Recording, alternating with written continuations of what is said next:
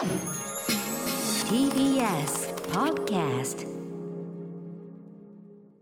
TBS ラジオ金曜ボイスログパーソナリティのシンガーソングライター臼井ミトンです。ポッドキャスト配信ボリューム2第2弾お送りします。普段ラジオのオンエアは毎週金曜日朝8時30分からお昼の1時まで4時間半の生放送。番組のメインコーナーみんなのログでは月1くらいのペースで音楽関係の特集をやっているんですけれどもゲストでよく来てくださるのがこの方です。どうも音楽ジャーナリストの高橋義明です。音楽の「お」で声が裏返ってましたけどもうなんせ今日は 4時間半のこの生放送が終わった後ポッドキャスト1本撮っての2本目ですからもう声も裏返るわっていう。僕はしかも昨日ねそうですよ。昨日も生活は1日 TBS ラジオいたんです生からね。活は踊るやって、はい。そその後生活が踊るたっていうポッドキャストやって。また声裏返ってるけど その後あのーもう家帰るのもあれなんで、はい。TBS に残っうん。て仕事して、うん。でアフターシックスジャンクションになだれ込んで、はい。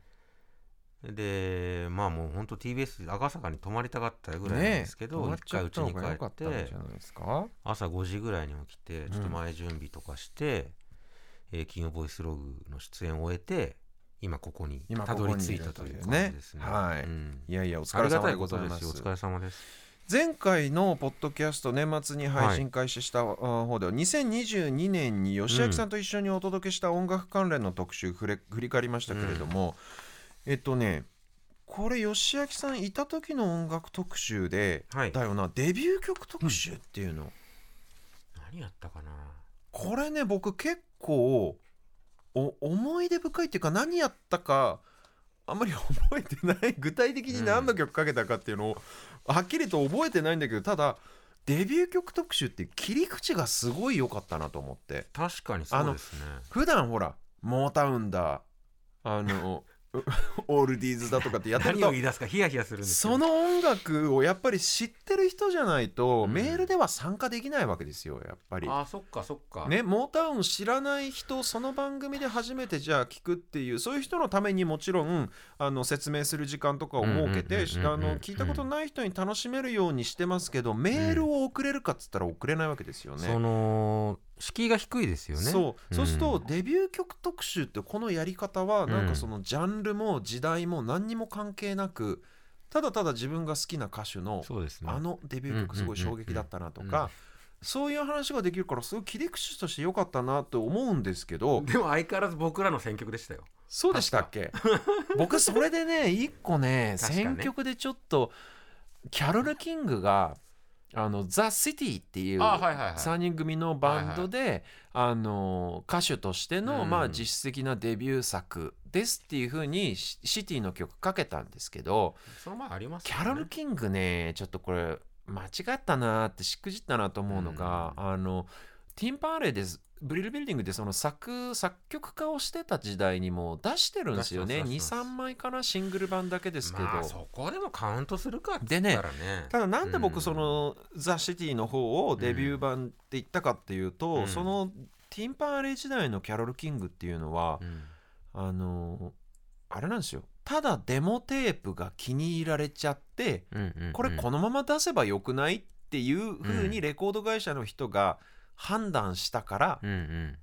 出したっていうだけであって、うん。本人がその能動的に歌手としてやっていきたいから出たわけじゃないんですよ。うんうんあのさあくまで職業ライターとして、うん。アーティストにその曲がどんな曲かを聴かせるためにあるいはレコード会社のコンペ的な、うん。あの作品のオーディションのためにてデモとして吹き込んだものがそのままマスターとして採用になってデビューになっちゃったっていう感じなんでやっぱり本人が歌手として出役としてやっていくぞっていうふうに自分が決意してデビューしたっていう意味ではやっぱりザ・シティの方なのかなっていうふうに思ってそれをかけたんですけど。そうシティとあと最初のソロですよね。だってタイトルがライターでしょ。うん。あそっか、うん。そこはやったるで感があるじゃないですか。ありますね。うん。ね。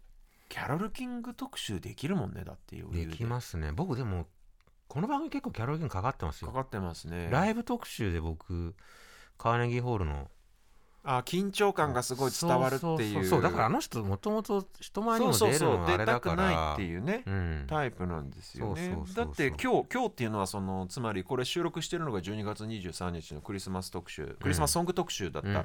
えーその放送が終わった後にこれ収録してるんですけど今日もかかってますからキャロル・キング作品。そうアップオンザルーフかかってます、うん。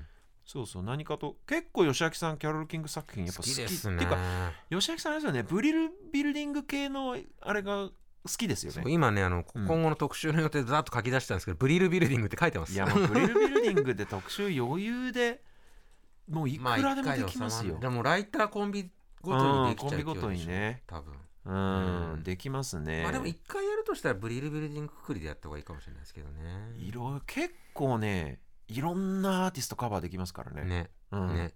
ブリルビルディングはいいかも、うん。でもそのほら4月にやったデビュー曲特集みたいに、はい誰でもメールで参加できるっていうなんですかね。特集って他なんかあるかな、楽器に特化した特集は？ピアノ。があーまあね。ハーモニカ。確かに。トロンボーンとかわかんないけど。楽器ね、楽器特集も結構この番組やってるんですよね。何やりましたっけ？あの鍵盤楽器特集っていうのであの森俊之さんをお呼びしあーそてっかそっか。その時は結構あれだな。あのヴィンテージのエレピをこのスタジオにドーンと並べてローズとウリッツァとクラビネットうん。で森さんとセッションするっていうような企画でしたけど。あ、うん。そうそうごめん全然あのこれ超告知になっちゃうんですけどそんなはい森俊之さんとのデュオライブっていうのがねお1月10日にあるあんですけど。もうすぐじゃないですか。そう。あのブルーノート東京っていううん。ジャズクラブがあるじゃないですか、はい。まあ、系列店、コットンクラブがあるんですけど、うん新しく系列店ブルーノートプレイスっていうのをね恵比寿恵比寿？ガーデンプレイスの中に結構ねあの、まあ、カフェっていうか飲食もできるはい。そういうあのお店で結構ねおいい感じのお店な。んか見ました？見てない。見てない。うん。うん。写真を見ていってるどのぐらいのキャパなんだろあ同じキャパも聞いてないうや。ブルーノートと同じぐらいかまああんまり音楽だけをがっつり聞くっていうよりも普通にカフェで気軽にフラッと行ったらあなんか音楽もやってるみたいな感じのお店。そうじゃあブルーノートがよりもっとカジュアルにそうそうすごいカジュアル。な感じ。ミュージックチャージもねなんか1000円とか1500円とかそんくらいでただ同然まあでそうです。見られるっていう。そう1月10日にその鍵盤楽器特集の時に出てくださったうん。森俊之さんと2人でライブあるんでっていうその告知もちょっとうん。あのしたかったんですけどあとは僕のバンドメイトのはい。山澤隆さんを招いてのドラム特集っていうのもありましたね。大評判でしたよあれ。でもドラム特集こそ本当に時間足りなかったな。今年のベスト特集の一つじゃないですか？そうですかね、うん。全部ひっくるめても。ライブもあったからね、ミトントリオのだと思いますよ。そうだうん、ドラム話もめっちゃ面白かったし、うん。ドラム特集なのにだって例えばですけどバーナード・パーディーなんか一言も出せてないですからね。エド・グリーンもそうだし。そうね。キリないよね本当に。だからなかなかドラム特集ちょっともう一回やりたいくらいだけど。ドラム特集はでもちょっとやっぱ後半広すぎちゃうけどそうなんだよな。楽器系の特集オルガンとあオルガン？オルガンはいろんなジャンルもフォローできそうだし確かに。音色にも特徴があるし。それはだから自分がえっ、とオルガンが入ってる曲といえばこれっていうのをメールで集うってことか、何が？ドアーズとか？あドアーズは絶対来ますね、うん。ディープパープル、ディープパープルドアーズはうん。結構やっぱ根強いうん。オルガンのイメージありますよね。ジョン・ロードとか。オルガンあるかな入ってはいるんですよやっぱり、うん。どんな曲も結構入ってるんだけど、ね。フィーチャーされてないっていう。あーそっか。そう結構うっすら入ってるし僕もやっぱ制作しててオルガン入れるだけですごいまとまるんですよね。ふわっとなんかこう間をつないでくれるっていうか各パートの。でオルガンってこれねあの音楽コラムの多分アーカイブが YouTube に上がってるんでその発音の仕組みはい。どういう仕組みで音が出てるのかっていうのもちょっと説明してるんでぜひ見てもらいたいんですけど、うんうん。やっぱりその倍音成分って言って例えばうんどの音を鳴らすんだけど、ミの音もソの音も出てるっていう。しかもそのミの音とかソの音とかオクターブ上のドの音さらにオクターブ上のミの音とかソの音をどんくらい出すかってドローバーっていうこの白と黒の引き出すスイッチみたいなので量を演奏者がやっぱその変えられるっていう。だからその倍音が豊かだからギターとかドラムベースのなんかこのシンプルな編成でもオルガンが入るだけですごいその接着剤になるっていうかまとまるんですよね。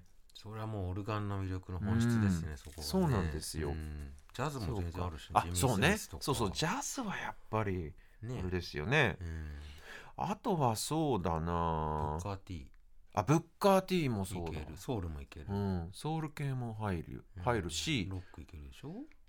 パイプオルガンがありだったら賛美歌もいける。ああバロックもいけちゃうっていう。なかなか間口が広い。いけますな。楽器ね。楽器系の特集でひたすら曲をその楽器あの楽器系の特集ってこの番組でやるとやっぱり例えばギター特集だと斎藤誠さんサザンのギタリストの斎藤誠さんお呼びしたりとか割とプレイヤー目線でいろいろ話すということが多いんでシンプルになんか音楽をレコードっていうか曲として楽しんで、うん。その中でこの楽器に注目して聴くみたいなのも面白そうではありますね。うん。あとはなんかやりたい特集あります？メガネ特集とかどうですか？今思ったんですけど。敷居が低いメガネ？メガネかけてるミュージシャンの特集。バディホリとかそういうことか。コステロ、ジョン・レノン。えーリバースクオモ。あー。薄いリバース君もあ薄いミトンもそう。くるりくるり。あそうねそういう感じ、はい最近外しちゃってるけど。でもなんだろうな。ダメだな。でもメガネミュージシャン面白いですね、うん。メガネミュージシャン。あとはねだからそのリバースコーモで思い出したけど今日ほらあの23日12月23日の放送であのスーパーオーガニズムのオロノさんとの対談でウィザーについての僕の思い出語りでインタビューが全部終わるっていう、うん。最最悪のその僕のあのインタビュアーとしてのもうあのさ素質のなさっていうかああのほとんどオロノさんが僕にインタビューしてるみたいな感じになっちゃって。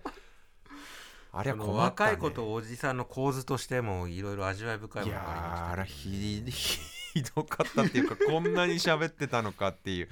思い出語りで終わっちゃった。ただウィーザーはウィーザー特集やりたい。いやだからねあのーオロノさんのオンエア流れてる時にミトンさんとトイレで一緒になって、そうなんです。ミトンそんな好きならパワーポップ特集やりましょうって言ったらいいねみたいな感じになって僕も大好きだから。逆にウィーザー特集でよくねっていう話になったんですよね。絞っちゃうっていうね、うん。まああのキャリアもいい加減長いからウィーいやザーもうだってアルバム何枚あるのって感じですよね。ね。うん、であのレンタルズとかサイドプロジェクトもあるし。レンタルズ懐かしい、あとはリヴァースのデモ音源集みたいなのもあるし。そうっすよね。レンタルズってあの初代のベーシストがやってたバンドでしょ？めちゃくちゃ久々に聞いた、うんあと僕あのそこでミトンさんがオロノさんとの対談ではい。出してたちょっと全部好きですよ。ウィーンウィーンも。とかベン・クウェラーベン・クウェラーベン・フォールズ・ファイヴ？懐かしい。ベン・フォールズとベン・クウェラーとなんかなんかユニットやってましたよね。なんか重なるものがありますね、あるある。そうそう。だからウィーザーでもいいしパワーポップでもいいし、なんか 90s に0年代前後のオルタナみたいなのでもいいし。いやー最高だよないやだからそれはミトンさんのうんまあなんか引き出しとしてそういうのがないと思ってたからあそっか。さっきの小野さんとの対談でああれじゃったらいいんじゃない？みたいもう中2でグリーンデーのドゥーキーから入って。なああいいじゃん、まあ、あグリーンデー始まりなんですよ。じゃあポップパンク特集もそうそうポップパンクから入ってやっぱりこの番組朝早いんですよ。あそうなんだよね。だブリンク182とかあんまりかけられないまあまあでも特集の時間うんでもなじ特集10時からでしょ？僕でも生活踊るで11時からじゃないですか、はやっぱ1曲目に11時とはいえラモーンズとかなかなかかけれないですもん。いまあね、うん。そりゃ。まあ特集ってでもお昼にサーベルタイガーかかってる番組だから。ギリ大丈夫なんじゃない？さっきなんか番宣でピストルズの「 God Save the Queen バック」バックになんか喋ってる方あそうあありました？いらっしゃいましたね。はい。えー。いやでもねパワーポップ。パワーポップがいいんでもウィーザーだったらまずパワーポップでやった方がいいと思いますよ。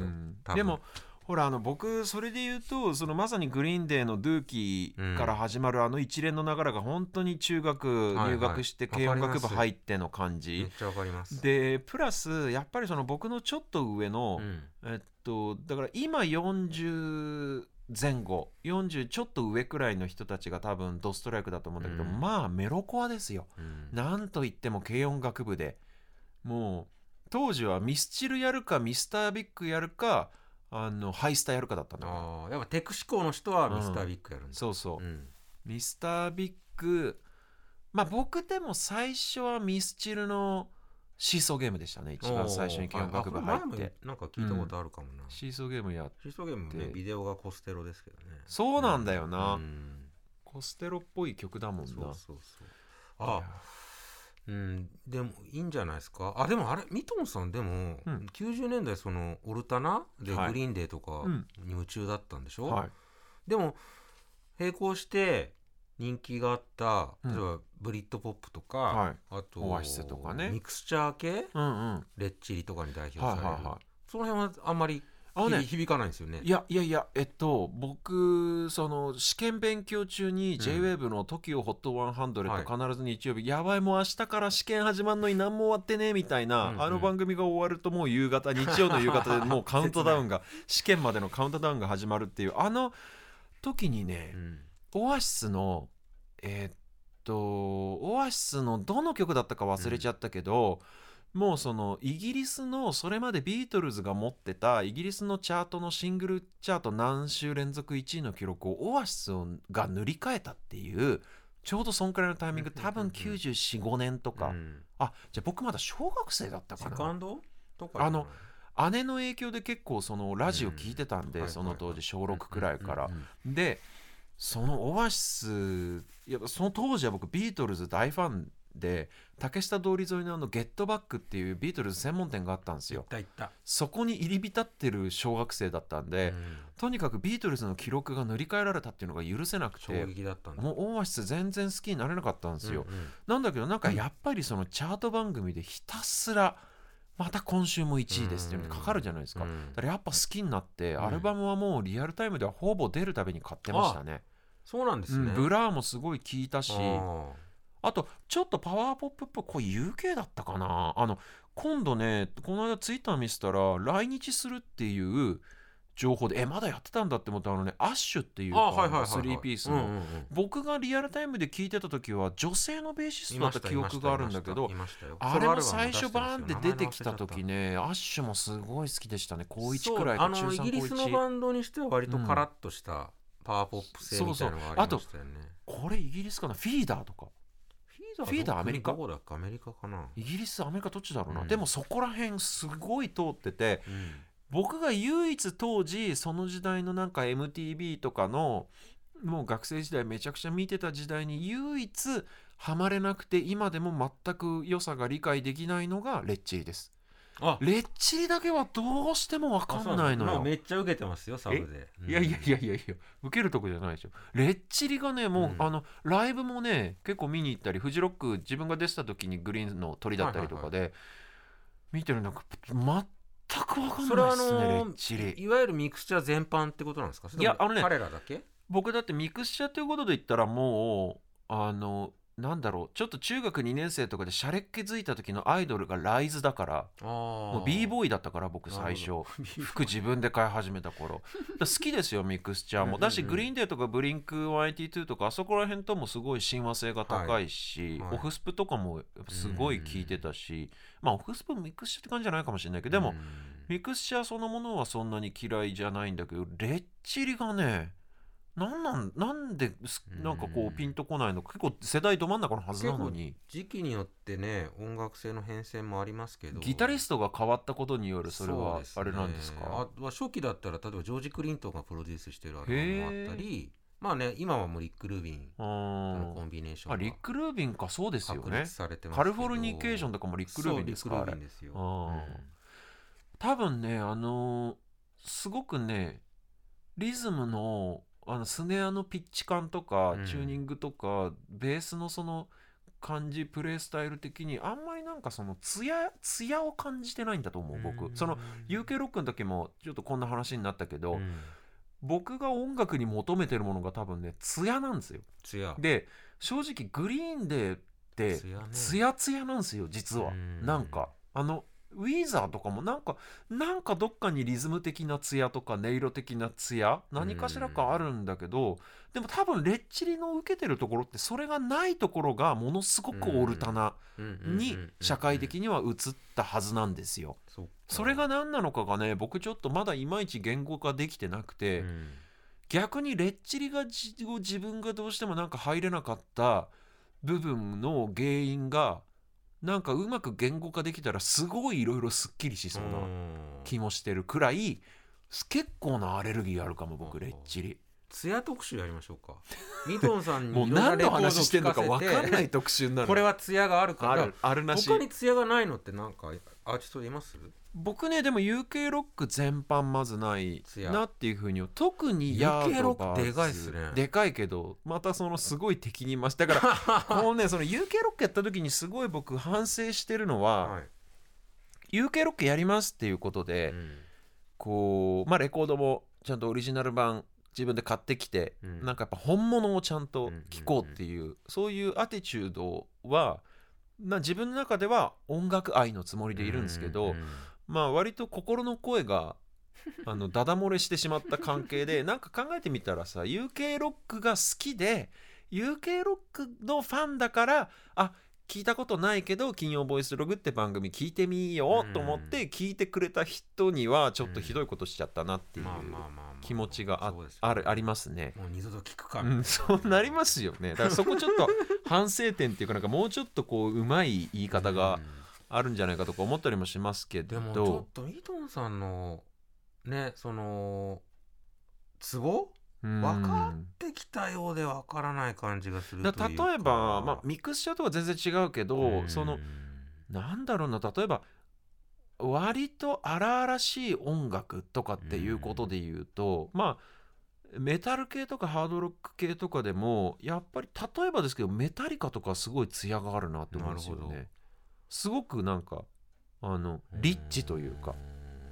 デビッド・ボウイとかは艶があるんですか、まあ、時代によってだいぶ違うけども。デビッド・ボウイも俺苦手なんだよな。ストーンズだストーンズはねもうガッサガサ。意味が分かんない。あガスあストーンズ艶がないってことはない。ねないです。あれはもう本当にないです。マジか。ストーンズはないですね。ビートルズもないと思うし。あそうなんですね、うん。あじゃあ艶がないから嫌いってわけではないんだでもストーンズもビートルズも今は音楽的な趣味で言ったら決して好きではないです。あのかといってうんうん。あそう。で別にそのあのビートルズの素晴らしさがあの色あせることではないないっていうか、ええ評価があの僕の中でも下がってるわけじゃなくて、はい。もう本当好みこの音楽を聴いていたいって思うかどうかって言ったら、僕レビートルズを何かその予習しなきゃならないとかの以外の理由で自分から聞くことっていうのはちょっとないかな。あーそうですかうんなんだろうな。なんかねストーンズそんななんだろうな感ははい。感ゆじてました。伝わってましたねあ本当ですか？はいそうなんですよ。そもそうも、ん。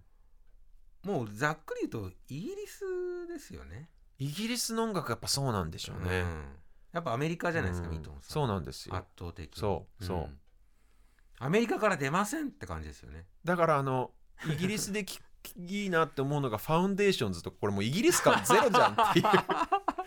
どこがイギリスの要素あるんだよまあ大好きですけど、はいファウンデーション。あの辺りはなんかいいいいなと思うんだけど、でも確かにそのねなんかツボっていうか、うんなんかねあのこの艶っていうか、うんこれねドクター・ジョンの言葉なんですけど、ええ確か自伝かなんかで言ってたのかな、うん。あのニューオーリンズとかアメリカの南部でそのやっぱりすごく重要な音楽のうん。なんかこのツボを言語化した言葉としてヒップっうん。ていうこと。まあすごいヒップな音楽だよね、うんうんうんうん。もうほとんど死後みたいな感じかもしれないけど、日本特に日本では、ヒップななんてなかなかちょっと恥ずかしい表現だけど、ヒップって何かって言ったらその英語でその腰うん。腰骨のあたりっていうか、うんうん。まあこれもちょっと今のこのジェンダー感から言うとちょっと好ましくない表現かもしれないですけど、うんでもとにかくその50年代40年代から60年代くらいかな。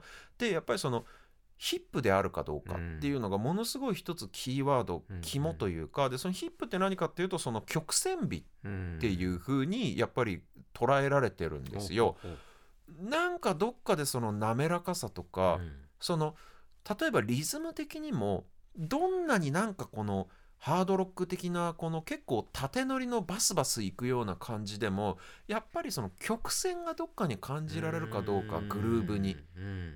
ただその点でビッビッビッってなってるんじゃなくてその点の間にこうちゃんと放物線を描いてるかどうかって、特にアメリカの音楽ではうんものすごいやっぱり重要視されてる。そのみんな気づいてるか気づいてないかこういうふうに言語化してるかしてないかは別としてやっぱりその次の点に行く時うん。にちゃんとこのカーブを描いて点に行ってるかどうかっていうまあそれがでもスイングだと思うしうん。それがねなんかそのそこが好きでアメリカの音楽好きだとうん。やっぱりなかなかアメリカ以外の国の音楽でそれを感じることって確かにちょっとないんですよ。で今リズムの話しましたけど、うん。リズムとその音色ってものすごく密接な関係にあるんで、音色の滑らかさっていうのはイコールリズムの滑らかさにもつながるから、例えば一口にギターが結構ディストーションがかかって歪んでるって言っても、なんか乾燥してる感じのガサガサした歪みか、なんかクリーミーで滑らかな歪みかってやっぱあって、なんかねアメリカの音楽の歪みっていうのはその結構滑らかにクリーミーに感じる、でイギリスの方の歪みっていうのが結構そのもうちょっとワイルドっていうか、なんか国民性とかお国柄とか街の感じとか考えるとイギリスの方が確かに。なんか滑らかに歪ませそうなんだけど、意外にここ逆なんですよ。うん。だから逆に言うとそのなんか鋭利なサウンドっていうのが好きだと絶対イギリスの音楽の方が絶対に好きだし、で僕が主にレッチリって結構ねアメリカのあのそういうなんかえっと、ま、丸さみたいなのが珍しくないバンドだなって思うんですよ。でもだからこそアメリカにおけるカウンターカルチャーの代表になって、まあ、そこからもうメインストリームにもはやなっちゃったけど、あのバンドがいまだに個性を保ってるところって僕アメリカの国内においてはそこだと思うんですよね。でも何がそのヒップさがなんかこうそぎ落とされてるのかそれが何でなのかはちょっと分かんないけど、でも今艶っていう言葉に結構接近したんじゃないですかうん。艶の革新に。そうっすかね、うん。そうかな。そうかも。でも確かにそのやっぱアメリカのソウルミュージックをうん。イギリス人が表現しようとすると、はい。鋭いものになってってるかもしれませんね。うん。そうなんですよね。なんか今言われてまあ前回話したそのやっぱり間接的に録音物として受け取ってるっていうのもあるのかもしれないですけどね、なかなかあのこの部分のね探求はだレッチリも一回だからレッチリ特集したらいいのかも、ね。レッチリ特集して不安。で僕がいろいろ調べに調べ尽くすとなんか自分の中で腑に落ちる何かポイントが見つかるかもしれない。でも前回のポッドキャストの話を聞いてても思ったけどうん。もともとも音楽好きだから調べてるとうん。それなりに愛着湧いてきちゃうんですよねなんか。そうなのかも、うん、それもありません？音楽好きなのか嫌いなのか分かんないですからねとにかく。分かんないそのもう憎しみとあの 愛と憎しみのこの裏表な感じってでもレコードへ行くの楽しみになりますよね。そうなのそうなのよね。見るコーナーが増えてって、それ困ってますけどね正直、うん。お金があの。だレってボイスログではね、得たお金全部ディスクユニオンに流れてるそうですね。もうあのー本当に垂れ流してますよねほとんど。右から左に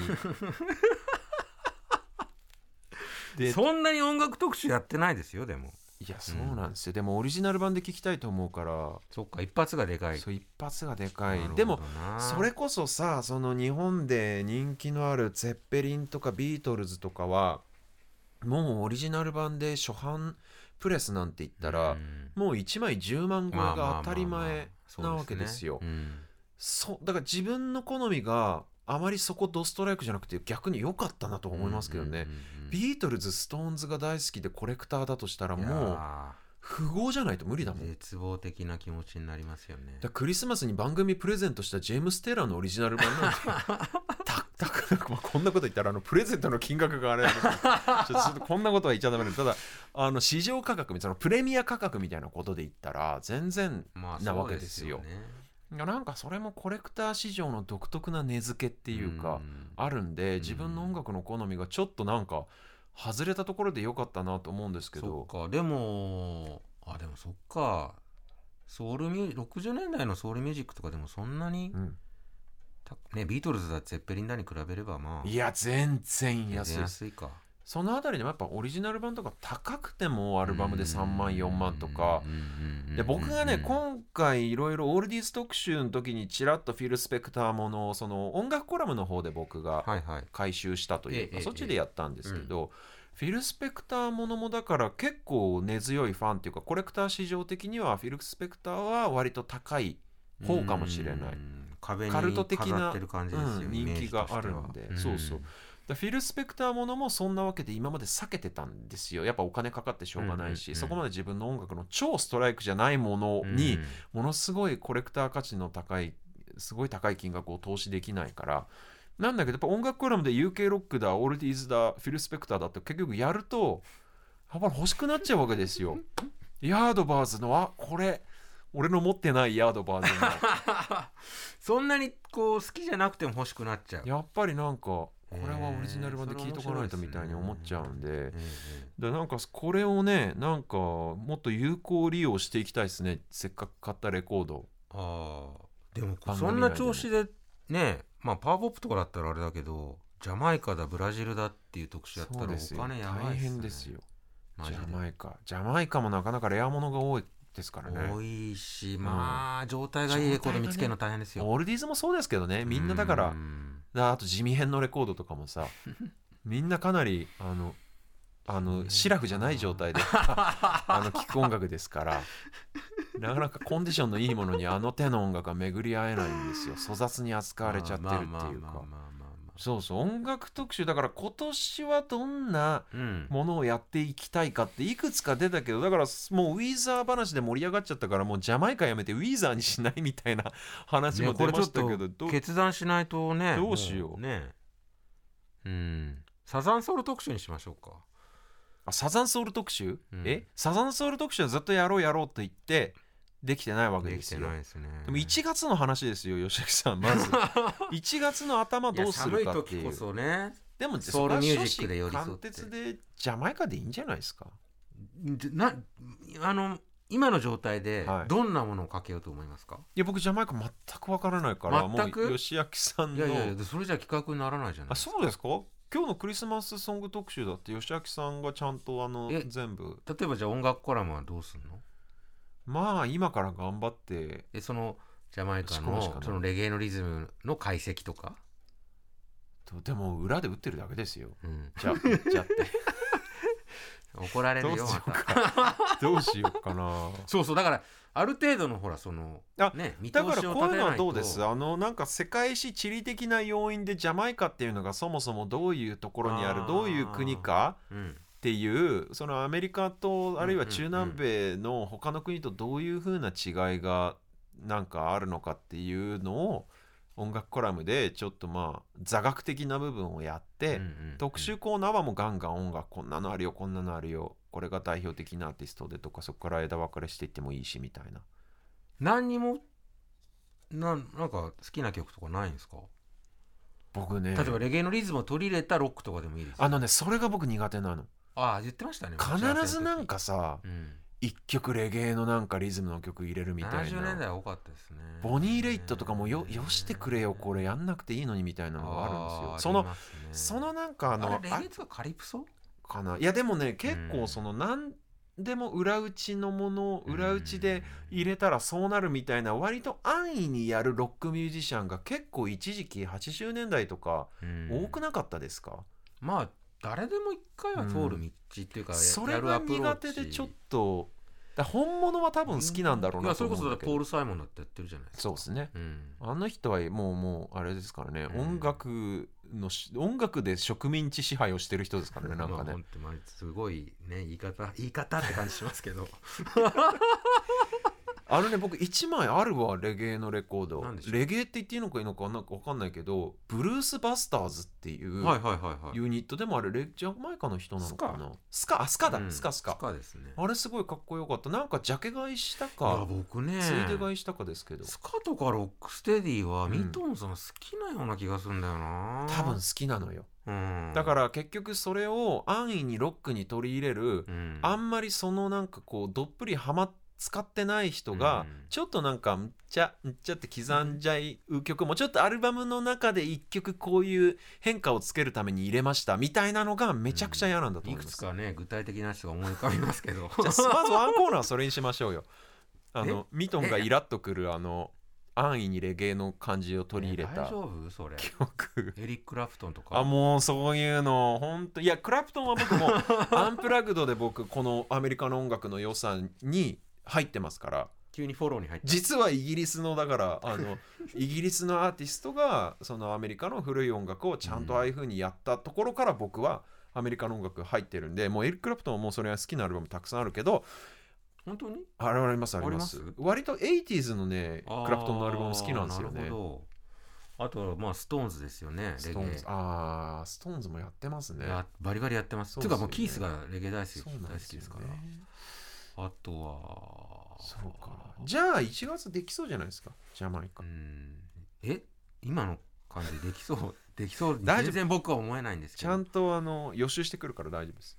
いろいろ調べて。うんこれでもあの僕がこう基本線として崩したくないのが、はい。やっぱ選曲し合うっていう楽しさなんですよ。この2人でやるときにね相手がどう出るか。おおうん。そうきたかみたいなそれが成立しなかったらしそうか。んどいなっていうのはあじりますよね。ゃああんまり一方的にこの紹介してもってうん、いそうした僕がつしんどいしその都度 曲が変わってる間いつもの黒ミトンがいやいやいやいや現れて。何言ってるんですか、ね。何ですか黒ミトン黒ミトンですよ。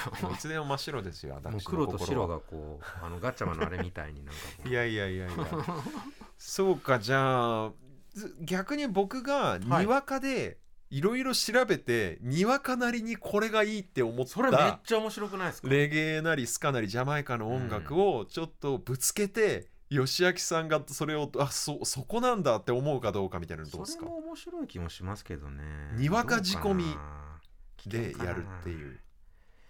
難しいとこだね。にわか仕込みじゃあ僕がすごい心を動かされたこれいいなって思ったレゲエですか、それとこれがもう許せないってこういうのが嫌なんだよ許せないやる必要ある？やる必要ないか ないね。本当にななんか好きなレゲエの曲とかないんですか？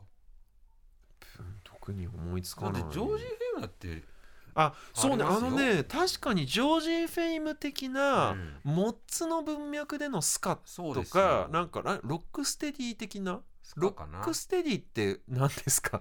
ロックステディって今まあま言っちゃったけど、あだからスカとレゲエの間ですよね。はいはい。ああいうものはまあすごいなんか短い期間にかっこいいなとは確かに思うな、まあすリズムブルースに近いものもありますからね,、うんうん。ニューオーリンズと同じようにやっぱりなんかその中南米のリズムがなんか独自の発展を遂げてしまったみたいなね。絶対ミトンさん嫌いなわけないっていうかそうなんですよね。ニューオーリンズ R&B にうん。非常に親和性が高いので。うん、ちょっといろいろ調べうん。いやだから1月ジャマイカ特集でいいんじゃないかな。うん。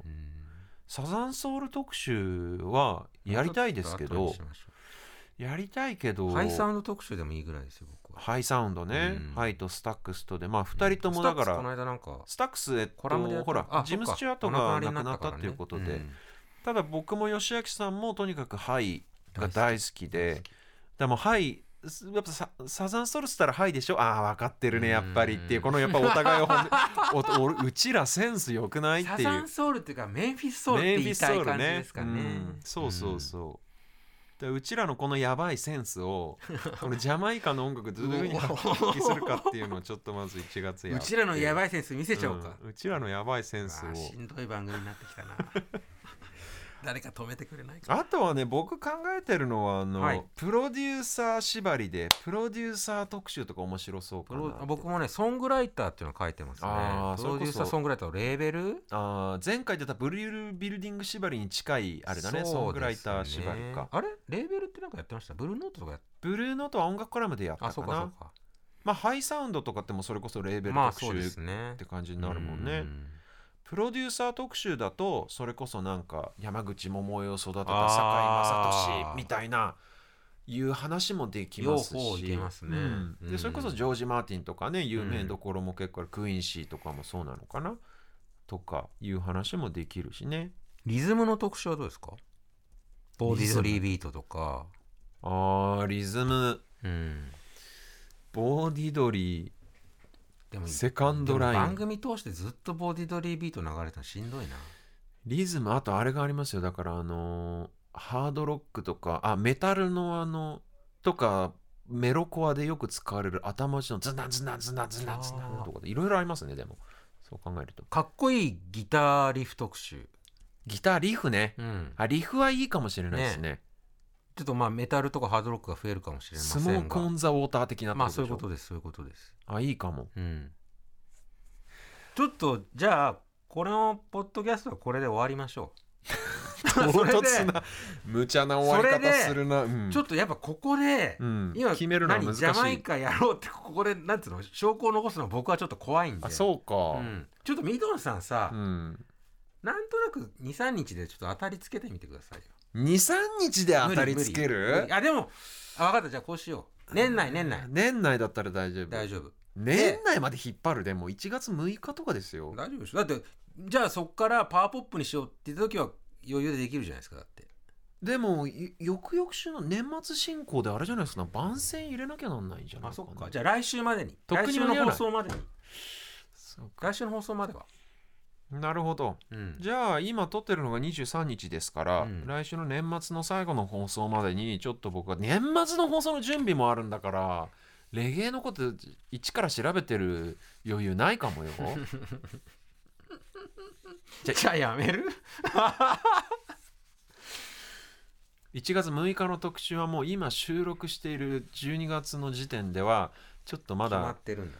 あのーさすがに多分放送これが配信されてる時は決まってるけどとにかく収録してる時点ではちょっとまだ悩んでますっていうことで終わるしかないっていうパターンですよこれは。ねなるほどね。本当に悩んじゃってるもんもうここで。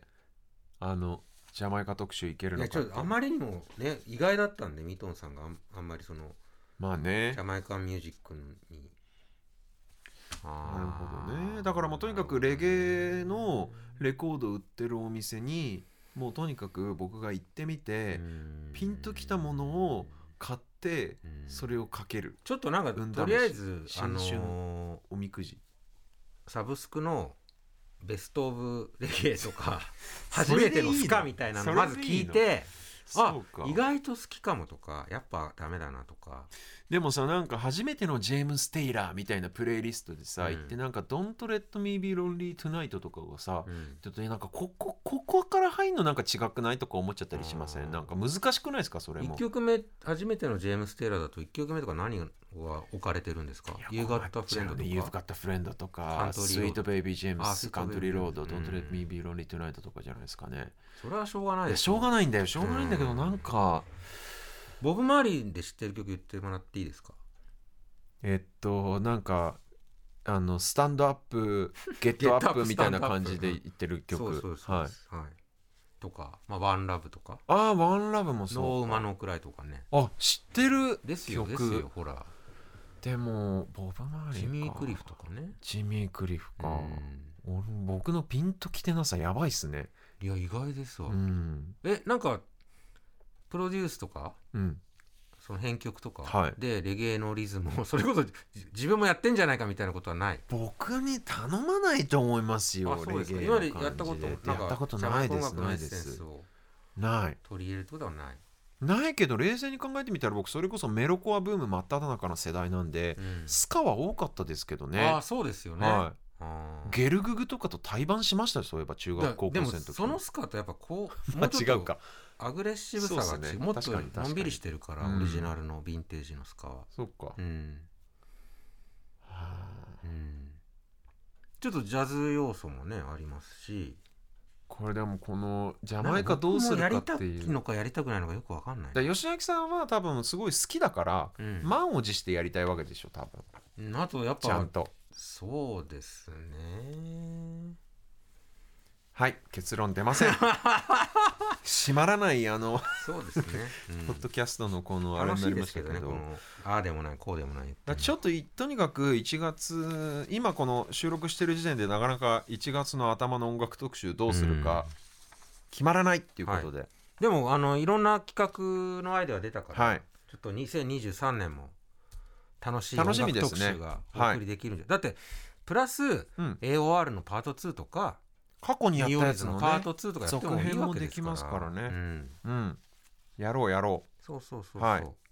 さあこの音楽コラム、えーこの音楽コラムじゃない、えっと音楽コラムもねあの番組公式の YouTube チャンネルで配信されてますのでうん。ぜひ、えー見ていただきたいなというふうに思いますけれども、またね2023年はい。